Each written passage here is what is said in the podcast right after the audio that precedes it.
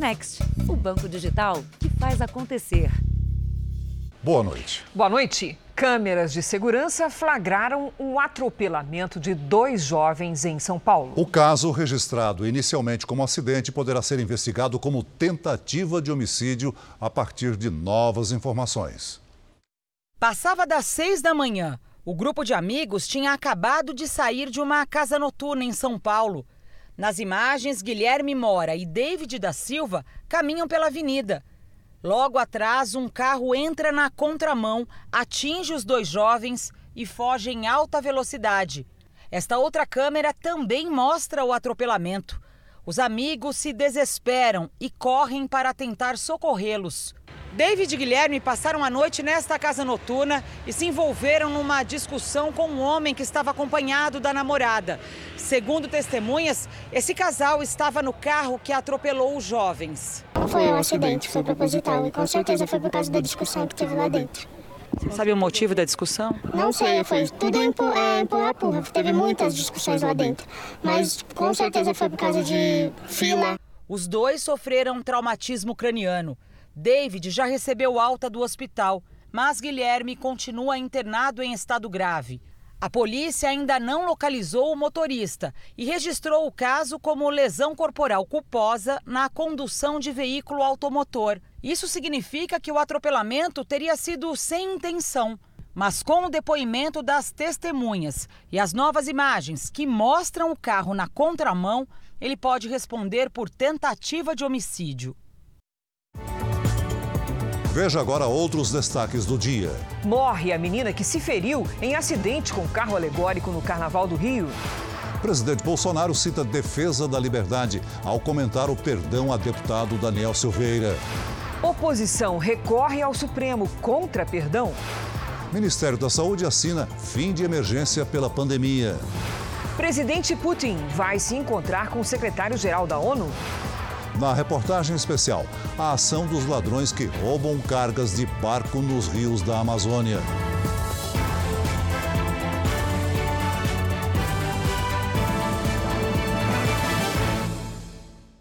Oferecimento Bradesco Prime. Conecta você aos seus investimentos.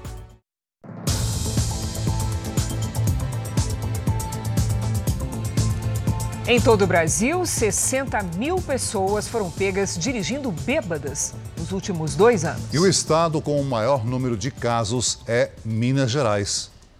O carro em alta velocidade bate em outro, capota e atropela dois pedestres que estavam na calçada e não aparecem na imagem.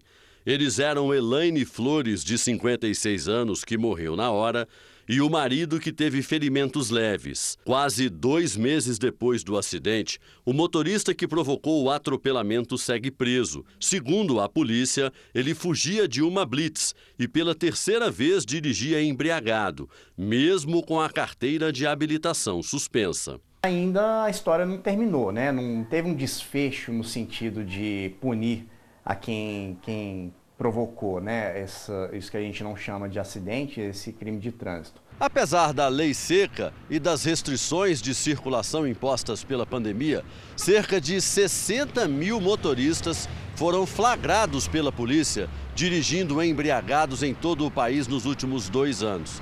E segundo a Secretaria Nacional de Trânsito, Minas Gerais foi o estado com o maior número desse tipo de ocorrência. Minas Gerais lidera o ranking com 23 mil casos, mais de um terço do total. Depois aparecem São Paulo, com quase 15 mil, Paraná, Santa Catarina e Rio Grande do Sul. A multa para quem dirige sob a influência de álcool pode chegar a quase 3 mil reais, além da suspensão do direito de dirigir por até 12 meses. Em São Paulo, um estudo do Detran mostra que 42% das mortes no trânsito são causadas por embriaguez ao volante. A pena é alta, é, a multa é alta, as consequências são muitas, mas se não houver fiscalização não adianta. No começo da semana, você viu aqui no Jornal da Record a história de um homem preso sob suspeita de ter fingido passar mal para escapar da conta de um bar ele acabou liberado por decisão da justiça. Mas é, dois dias depois, o homem voltou a ser preso, pelo mesmo motivo.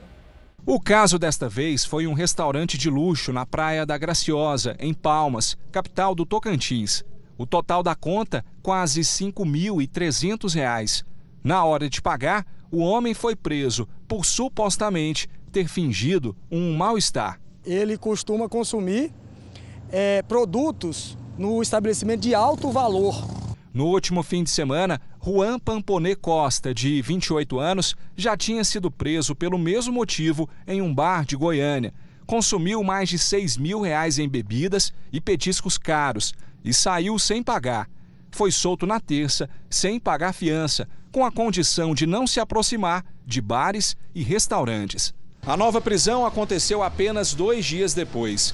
Foi a terceira vez só no mês de abril.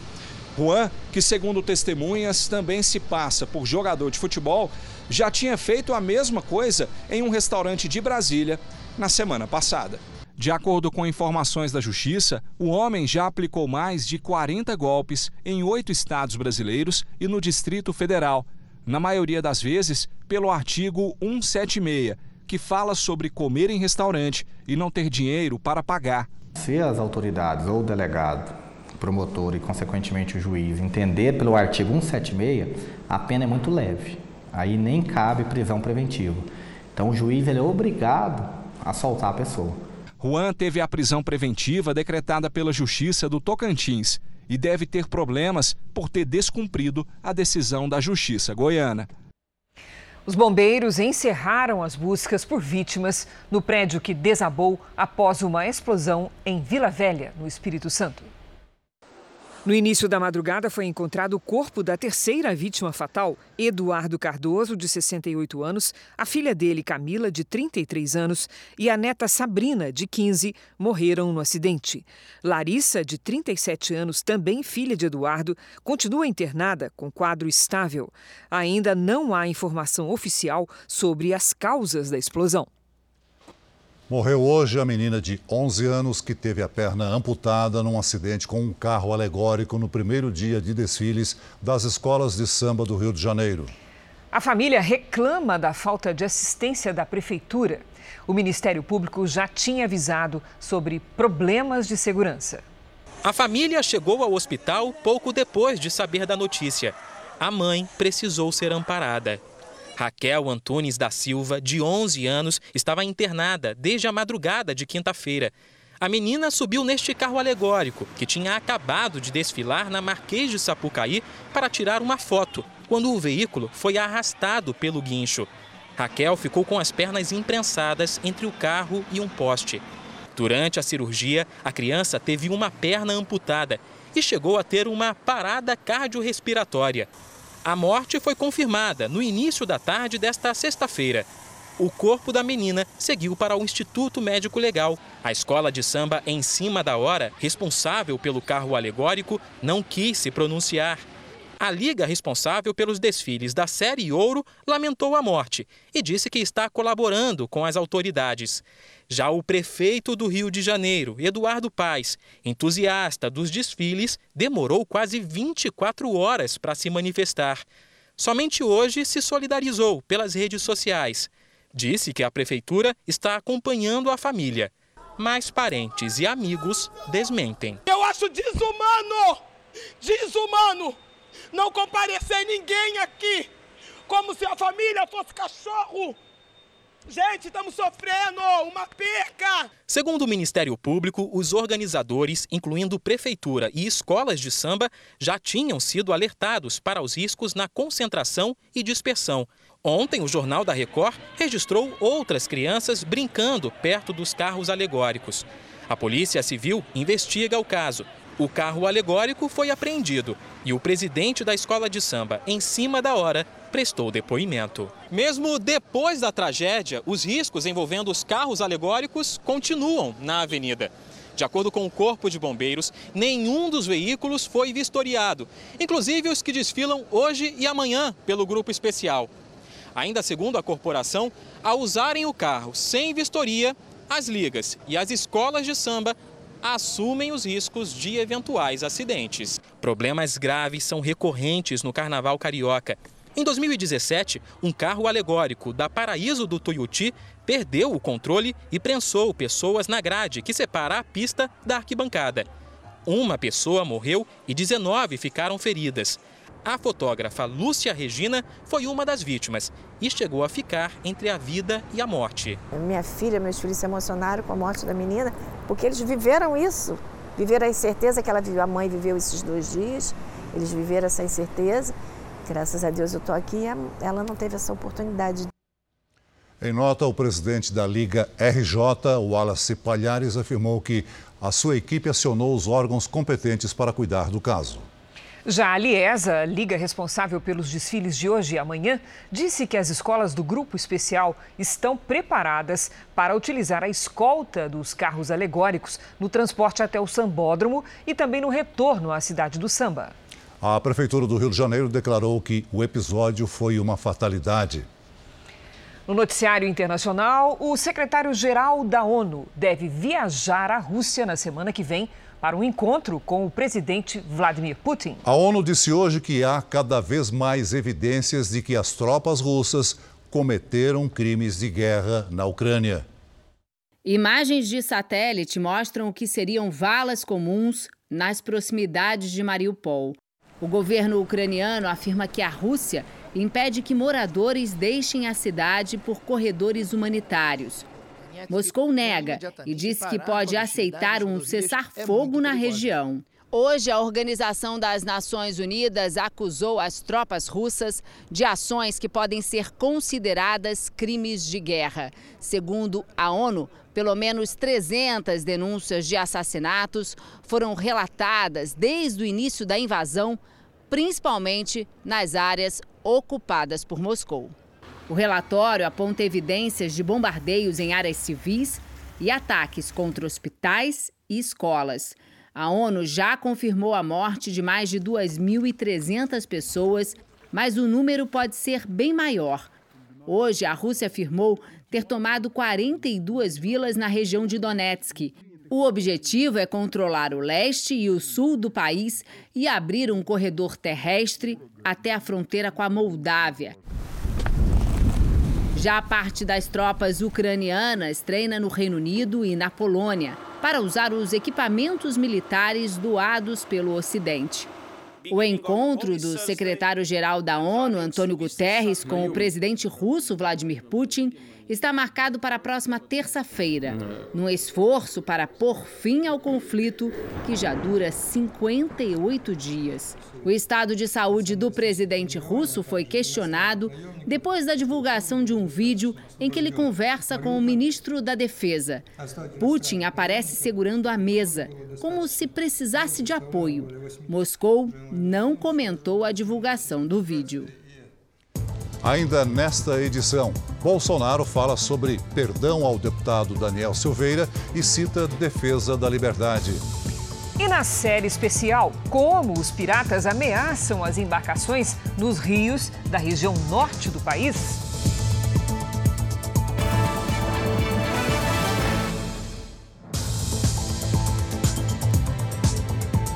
Nos Estados Unidos, o ministro da Economia, Paulo Guedes, afirmou que o Brasil tem papel decisivo para o mundo no fornecimento de alimentos, na energia e no meio ambiente. Para o ministro da Economia, a pandemia e a guerra na Ucrânia provocaram uma quebra nas cadeias de produção pelo mundo. A consequência é a inflação.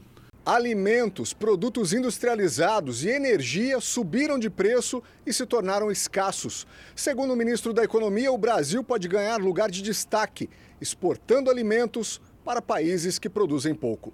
País importante que tem um papel decisivo, não só na solução dos problemas de meio ambiente, mas agora também para segurança alimentar e para segurança energética do mundo, em particular da Europa. Essa invasão da Ucrânia pela Rússia colocou o Brasil no centro da estratégia de segurança alimentar e segurança energética da Europa. Após o um encontro com empresários da Europa, o ministro afirmou que o Brasil pode receber investimentos estrangeiros na área de energia eólica. A ideia é produzir o chamado hidrogênio verde para exportação além de oferecer energia mais barata aos brasileiros. Paulo Guedes também comentou o perdão que o presidente Bolsonaro deu ao deputado Daniel Silveira, que havia sido condenado pelo Supremo Tribunal Federal. Existe um equilíbrio de poderes. Então, é, de um lado, alguém do legislativo teria excedido seus limites. Aí o Supremo vem e diz: olha, você, não, você passou da linha, você excedeu os limites, então eu estou te condenando. Aí vem o presidente e diz: ó, oh, peraí, eu tenho o direito de dar o indulto. Então, essas crises são normais e são legítimas. Demarcação de território numa democracia saudável. Quem está com dificuldade para pagar o financiamento da casa própria vai ter um alívio até o final do ano. É, o fundo de garantia poderá ser usado para quitar até 12 prestações em atraso. Ivan ainda está nas primeiras parcelas do financiamento da casa própria. Apesar de estar com as contas em dia, ele se preocupa em ter uma dívida alta e longa. Financiamento, como é uma dívida de longo prazo, a gente se preocupa, né? Não sabe como é que vai estar no ano seguinte, como é que está no mês seguinte, às vezes. Assim como o Ivan, cerca de 5 milhões de brasileiros têm contratos de financiamentos imobiliários, mas 80 mil pessoas estão com pelo menos três parcelas atrasadas. Os dados são da Confederação Nacional do Sistema Financeiro. A partir do mês que vem, o Fundo de Garantia por Tempo de Serviço poderá ser usado para pagar até 12 parcelas atrasadas.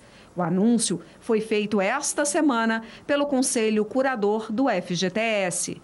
Hoje é possível usar este recurso para quitar, no máximo, três parcelas em atraso. Este benefício é temporário e serve para quem fez o contrato por meio do Sistema Financeiro de Habitação. Começa dia 2 de maio e vai até o dia 31 de dezembro. O fundo de garantia costuma ser usado para reduzir o valor das prestações ou a quantidade de parcelas do financiamento da casa própria. Essa movimentação pode ser feita apenas de dois em dois anos. O setor da construção civil comemorou a medida. Nós estamos com um problema sério que o aumento de custos eh, gerou uma perda de capacidade de compra das pessoas. As duas coisas não andaram junto, eh, salário e preço. E, e uma medida dessas ajuda, sim, a reduzir o impacto que nós temos hoje. O Ibovespa, que é o índice da Bolsa de Valores de São Paulo, caiu hoje 2,86%. Já o dólar subiu 4% e encerrou o dia vendido a R$ 4,80. Entre os motivos para a turbulência nos mercados está o reconhecimento por parte do governo americano de que a guerra na Ucrânia trará um período de inflação maior com mais inflação, o Banco Central dos Estados Unidos irá aumentar os juros e isso aumenta também o preço do dólar. Veja a seguir: criminosos vendem passagens de transporte clandestino por aplicativo e marcam ponto de encontro com os passageiros. E na série especial, como agem os piratas da Amazônia. Quadrilhas que atacam barcos carregados na região norte do país.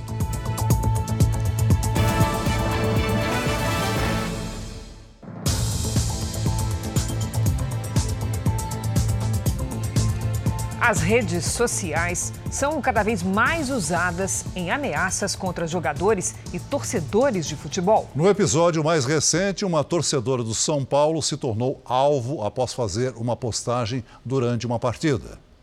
Letícia Correa Rodrigues é São Paulina fanática. Desde 2010, ela posta a paixão pelo tricolor e brinca com os torcedores rivais na internet, onde tem mais de 35 mil seguidores. Esta interação despretensiosa começou a mudar a partir do dia 17 deste mês. Um domingão de futebol, quando o São Paulo perdeu para o Flamengo por 3 a 1 pelo Campeonato Brasileiro. Tudo por causa de um comentário. Durante a partida, ela brincou perguntando se o São Paulo estava jogando em casa, pois não conseguia ouvir a torcida do Flamengo no Maracanã. A frase provocou xingamentos e ofensas de uma pessoa que se identificou como torcedora rubro-negra. Mais tarde, em mensagem privada, um suposto flamenguista ameaçou divulgar vídeos íntimos que Letícia afirma nunca ter feito. Me assustou bastante, porque até eu provar que não sou eu, né? Então teria um constrangimento grande. A história de Letícia vem no momento em que jogadores de futebol também passaram a ser ameaçados por torcedores pelas redes sociais. Recentemente, o alvo foi o goleiro Cássio do Corinthians. E nesta semana, o perseguido foi Edenilson, do Inter de Porto Alegre. Letícia registrou um boletim de ocorrência denunciando os crimes de difamação e perseguição este advogado explica as consequências para crimes cibernéticos. Aí você tem aí um, um, uma reclusão de seis meses a dois anos. A recomendação sempre é, é, é ir até um, uma delegacia, né, lavrar um boletim de ocorrência. Para evitar novos xingamentos e ameaças, Letícia tomou uma decisão. Então eu vou focar mais falando do São Paulo, reclamando ou elogiando o São Paulo. A Agência Nacional de Transportes Terrestres registrou mais de 1.200 infrações relacionadas ao transporte clandestino em todo o país. Para escapar das fiscalizações, os criminosos passaram a vender as passagens por aplicativos e a combinar diferentes pontos de encontro. Na rua deserta, o ônibus clandestino aguarda a bagagem de quem comprou a passagem ilegal. As malas estão cobertas e saem de um prédio comercial num carrinho de mão. O veículo não tem horário de partida nem letreiro com o itinerário da viagem. A cena se repete em outras ruas de São Paulo, sempre em locais onde a ilegalidade escapa da fiscalização. Feriado prolongado é quase sempre sinônimo de rodoviária lotada. Para o transporte clandestino, esse aumento na procura por passagens é uma questão de oportunidade. Nesse caso, quem vive na clandestinidade se aproveita de quem quer economizar na viagem e da fragilidade na fiscalização. Para dificultar a fiscalização, a viagem é combinada por meio de um aplicativo de mensagens pelo celular. Nossa produtora tenta comprar uma passagem para o interior do Maranhão, que custa 800 reais. Ela é vendida aqui pela metade do preço. Eu e meu irmão, a gente está querendo ir para Rosário, visitar nossa família. É, uma parte da nossa família mora lá em Rosário, no Maranhão. E eu queria ver com você se tem algum ônibus saindo amanhã e quanto que está saindo a passagem. Só tem ônibus agora na sexta-feira, viu? Saindo daí do, de São Paulo. Aí a passagem fica 400 reais. Da Praça Princesa Isabel, tu vai fazer a transferência ou Pix. A Agência Nacional de Transportes Terrestres registrou entre janeiro e março desse ano 1.254 infrações relacionadas ao transporte clandestino, um aumento de mais de 150% se comparado com o mesmo período de 2021. Você está sujeito não só a colocar sua vida em risco com uma pessoa que não é habilitada a fazer aquele serviço, não há um padrão de manutenção, é, não há nenhuma garantia de num cancelamento se você vai ser ressarcido do valor dessa passagem. Na verdade, nem passagem tem, é um mero recibo.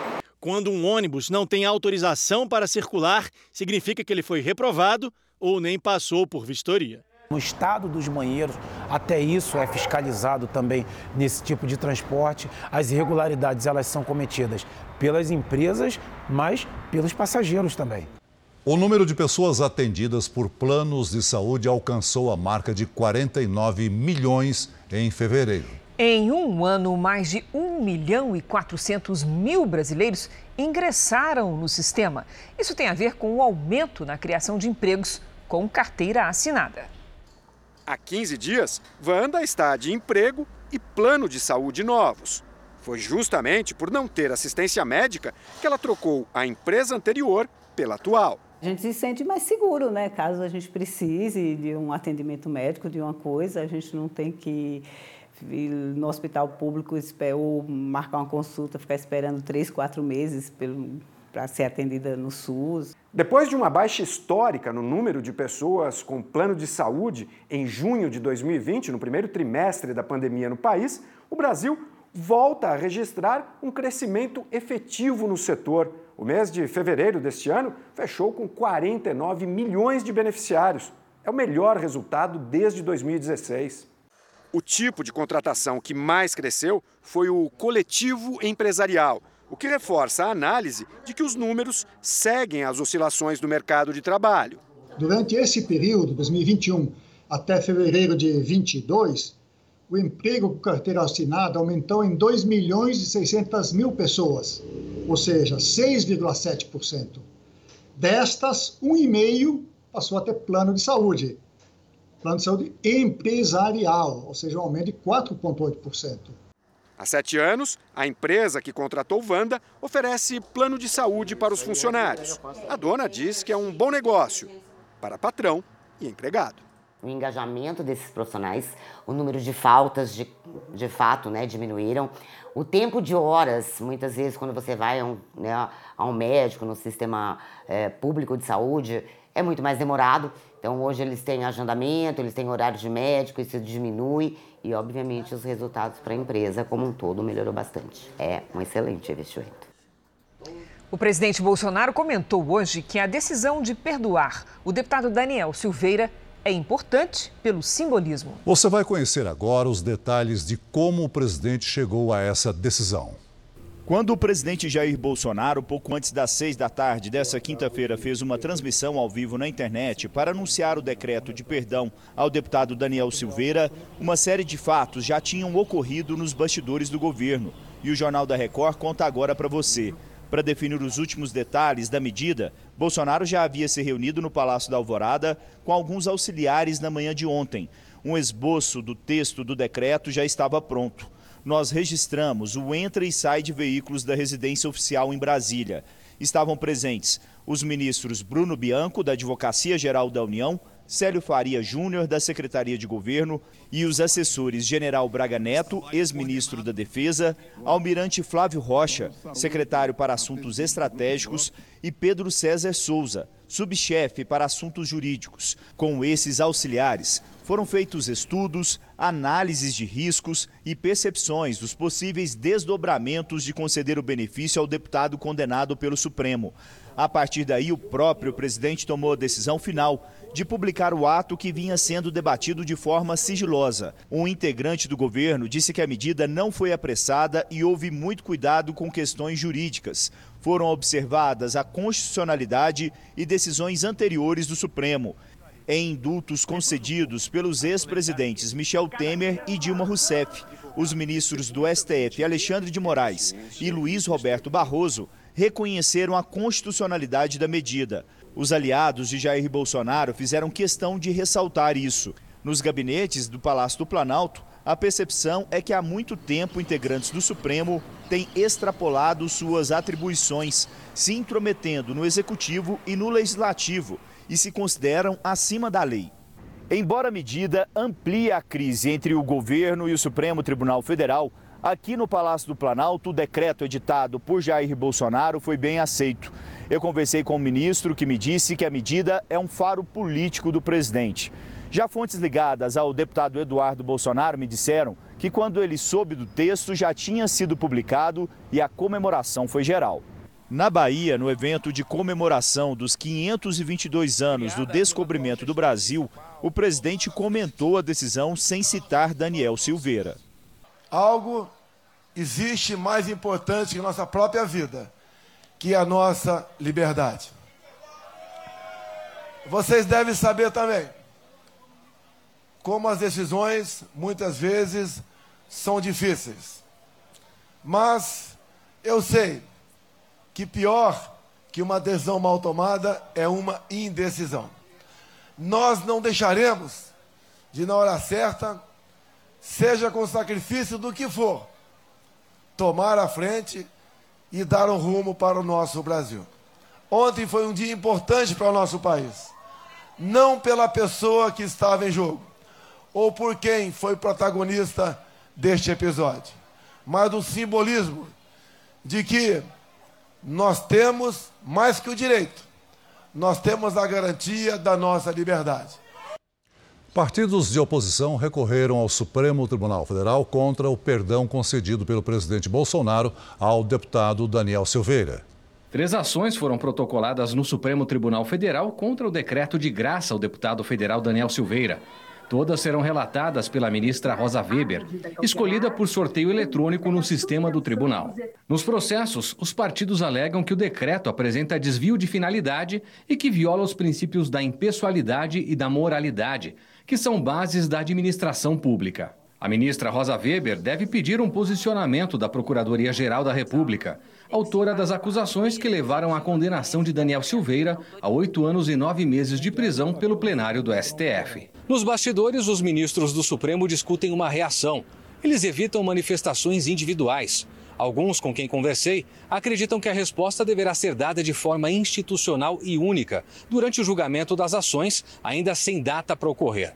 Para os ministros, apesar do decreto, é consenso que Daniel Silveira não poderá disputar as eleições. É justamente o Supremo Tribunal Federal que dá a última palavra sobre o que está colocado na Constituição e não o presidente da República. Esse é um problema seríssimo, é um problema grave do ponto de vista formal, porque não compete ao presidente da República essa leitura. Para o ministro aposentado do STF, Marco Aurélio Melo, a ação contra Silveira desde o início foi um erro. Em primeiro lugar, a inviolabilidade de deputados senadores por opiniões, palavras e votos. É uma cláusula importantíssima da Constituição Federal que visa a independência do magistrado. Cabia extinguir o processo crime e não ir adiante. E aí não se teria teleuma, não se teria o impasse que se tem hoje. O jurista Ives Gandra Martins avalia que o presidente da República pode conceder perdão a quem ele quiser, mesmo que o processo não tenha sido finalizado. O presidente pode indultar quem quiser, no momento que quiser, e mesmo que o processo não esteja concluído. Aí não é uma divergência entre eu e o Supremo Tribunal Federal. É decisão do Supremo que eu estou dizendo. O Supremo declarou, aliás, o presidente com muita clareza colocou a própria ADI, a própria ação direta de inconstitucionalidades, os textos que mostravam a qualquer tempo, sobre qualquer assunto, e ao mesmo tempo sem necessidade do encerramento do processo. O ex-presidente Michel Temer conversou hoje por telefone com o ministro do STF, Alexandre de Moraes. Depois, por meio de nota pública, o ex-presidente sugeriu uma saída para a crise que Bolsonaro revogasse o decreto e aguardasse a conclusão do julgamento do caso pelo STF. A estratégia abriria mais tempo para o diálogo entre os poderes. Mas, por meio de rede social, agora há pouco, o presidente Bolsonaro recusou a ideia de forma direta. Ele escreveu simplesmente não à proposta. O ex-governador do Rio Grande do Sul, Eduardo Leite, divulgou carta em que se compromete com a união do partido e reconhece que hoje João Dória é o pré-candidato à presidência da República. Os dois são do PSDB e travam uma batalha pela candidatura. Em carta publicada em rede social, Leite afirmou que ouviu de Dória que ele não abre mão de ser o candidato do PSDB à presidência e que não será ele, Leite, que criará entrave de qualquer natureza para tirar a vontade e o direito do colega paulista. Dória respondeu pouco depois que finalmente foram superadas todas as divergências internas no PSDB. Muitos brasileiros decidiram trocar as quatro rodas dos automóveis pelas duas das motocicletas. A venda de motos está em alta no país. Sobre duas rodas para chegar mais rápido e principalmente gastando menos combustível. A moto substituiu o carro que o Jefferson, dono de uma lanchonete, usava para fazer as entregas.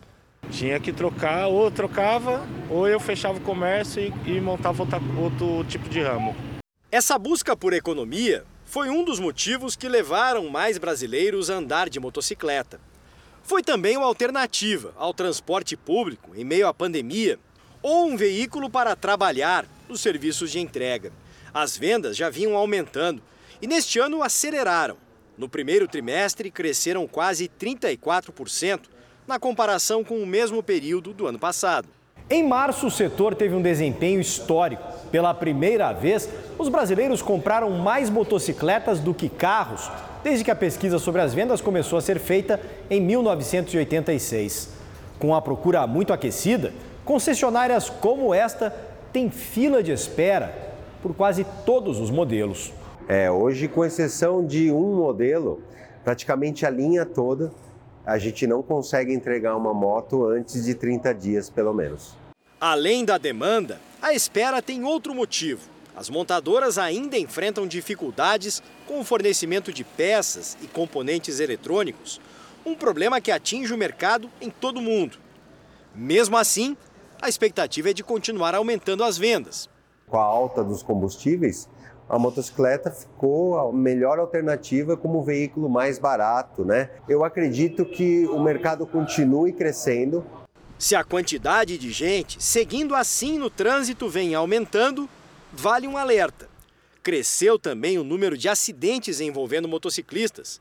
Em São Paulo, a alta foi de 45% entre abril de 2020 e junho de 2021.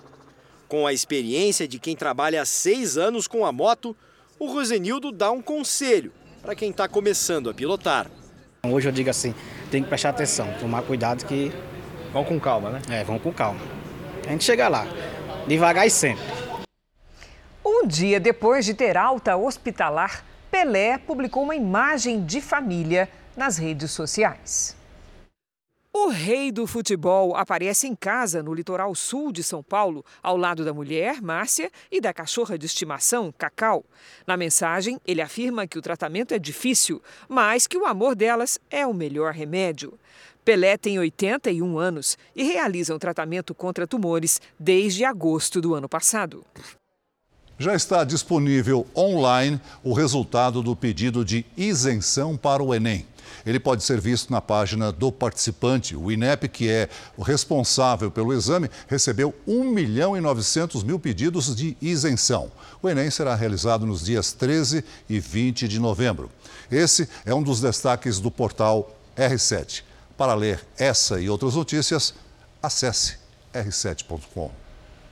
O ministro da Saúde, Marcelo Queiroga, assinou hoje a portaria que acaba com a emergência em saúde por causa da Covid-19 no país. Com o fim da emergência em saúde pública, mais de duas mil normas deixam de valer, entre elas a que autorizava a compra de medicamentos e vacinas sem licitação. O ministro Queiroga disse que a decisão foi baseada na queda de internações e mortes por Covid e no aumento no número de pessoas vacinadas. As medidas de emergência foram adotadas no Brasil no início da pandemia, em fevereiro de 2020. A portaria entra em vigor 30 dias depois da publicação no Diário Oficial. Hoje, a Anvisa pediu ao Ministério da Saúde 15 dias para atualizar as normas já aprovadas, como o uso da vacina Coronavac. O ministro Queiroga garantiu que nenhum serviço ou atendimento será afetado com o fim da emergência em saúde. Mesmo que tenhamos casos de Covid, porque nós não acabamos a Covid e nem nós acabamos com o vírus, o vírus vai continuar circulando e nós temos que aprender a conviver com ele. Se houver necessidade de atendimento na atenção primária, nós temos condições é, de atender. Se houver necessidade de leitos de terapia intensiva, nós temos leitos de terapia intensiva. As autoridades de Xangai, na China, reforçaram ainda mais as medidas para conter o novo surto de coronavírus. Mais de 25 milhões de habitantes estão em confinamento total desde o começo de abril. A nova fase de restrições já está em vigor. A população terá que fazer testes diários de Covid e os infectados serão transferidos para centros de isolamento. Segundo o governo, em alguns distritos, o isolamento rigoroso irá continuar até a erradicação da doença. Xangai registrou mais de 17 mil novos casos nas últimas 24 horas, quase mil a menos que no dia anterior. Na França, os candidatos à presidência Emmanuel Macron e Marine Le Pen participaram hoje dos últimos compromissos de campanha. Tanto o presidente Macron, que tenta a reeleição, quanto a oposicionista Marine Le Pen foram às ruas tentar atrair o voto dos indecisos. 48 milhões e 700 mil cidadãos estão aptos a votar no segundo turno no domingo. Em uma entrevista na TV, Marine Le Pen acusou o atual presidente de gerar uma enorme dívida nacional, equivalente a 15 bilhões e 500 milhões de reais. Já Macron voltou a acusar Le Pen de ter ligações com o governo russo. Nas últimas pesquisas, o presidente aparece com uma vantagem de 15 pontos. Em Jerusalém, ao menos 31 palestinos ficaram feridos após confrontos com forças de segurança de Israel. De acordo com a polícia israelense, o confronto teve início após centenas de pessoas atirarem pedras e fogos de artifício contra os agentes. Eles responderam com balas de borracha. É o segundo dia seguido de tumulto perto da maior mesquita da região. A tensão entre palestinos e israelenses aumentou desde o mês passado. Há uma semana do fim de abril, 10 estados já registram um mês com chuvas acima da média. Vamos conversar com a Lidiane Sayuri e saber dela se essa chuvarada vai continuar. E aí, Lid, vem mais chuva para os próximos meses? Nessa Vem. escala? Vem sim, Cris. Boa noite para você, para o Celso, para quem nos acompanha. Olha, a partir de maio, uma massa de ar seco e quente no centro do país vai impedir o avanço das frentes frias. Elas ficam então restritas à região sul. Santa Catarina, Paraná e Mato Grosso do Sul devem registrar chuva acima da média em maio. Neste momento, uma frente fria entre o Paraná e São Paulo deixa o sábado chuvoso, do Rio Grande do Sul até Mato Grosso do Sul. Em Mato Grosso e na faixa que vai do Acre até o Rio Grande do Norte, tem previsão de chuva e risco de alagamentos no norte do Ceará. No litoral da Bahia, a chuva perde força, mas o alerta para deslizamentos continua. Nas áreas claras do mapa, tempo firme. Entre o norte de São Paulo e o sul do Piauí, o destaque é o ar seco. A umidade fica abaixo do ideal nas horas mais quentes do dia. Em Curitiba, sábado com neblina e chuva a qualquer hora, máxima de 24 graus. No Rio de Janeiro, faz até, ou melhor dizendo, em Vitória, de ensolarado com 34 graus. Em Cuiabá, faz 36. Em Natal e em Belém, até 32. Na capital paulista, sábado de sol com aumento de nuvens no fim do dia, máxima de 30 graus. No Rio de Janeiro, calorão de 33. Em Campo Grande e Salvador, chuva e sol com máximas de 31 e de 29 graus. Agora, tempo delivery para a Ana Paula, que é da capital mineira. Vamos para lá.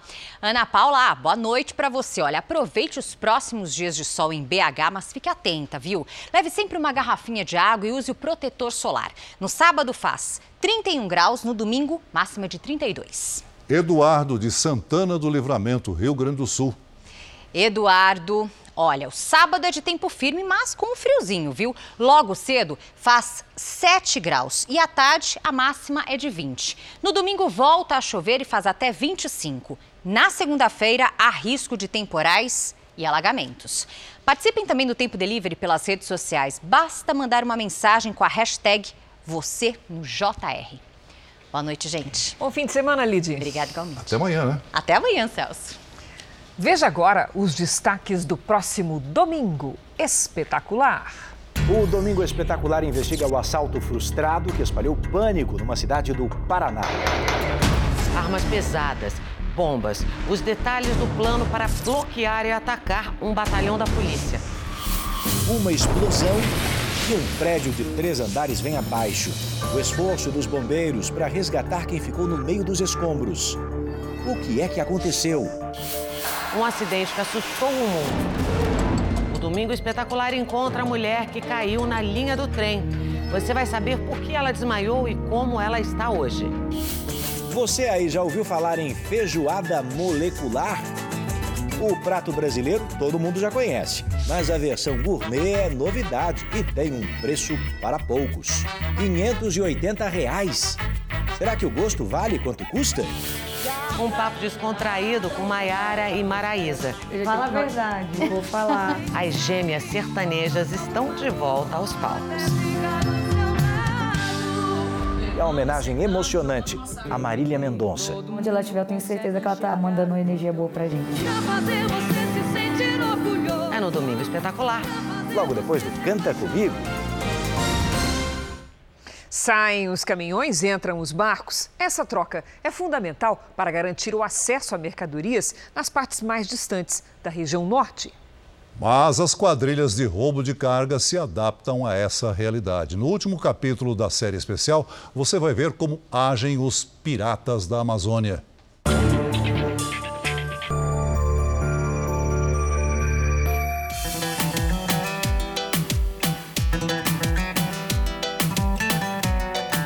No meio da floresta amazônica, os rios são as estradas. Nessa parte do Brasil, os ladrões de cargas são chamados de piratas ou ratos d'água, criminosos conhecidos pela violência.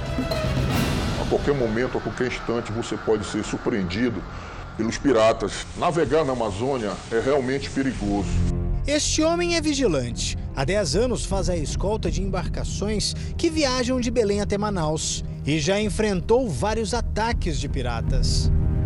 A maior tensão é a noite, a madrugada.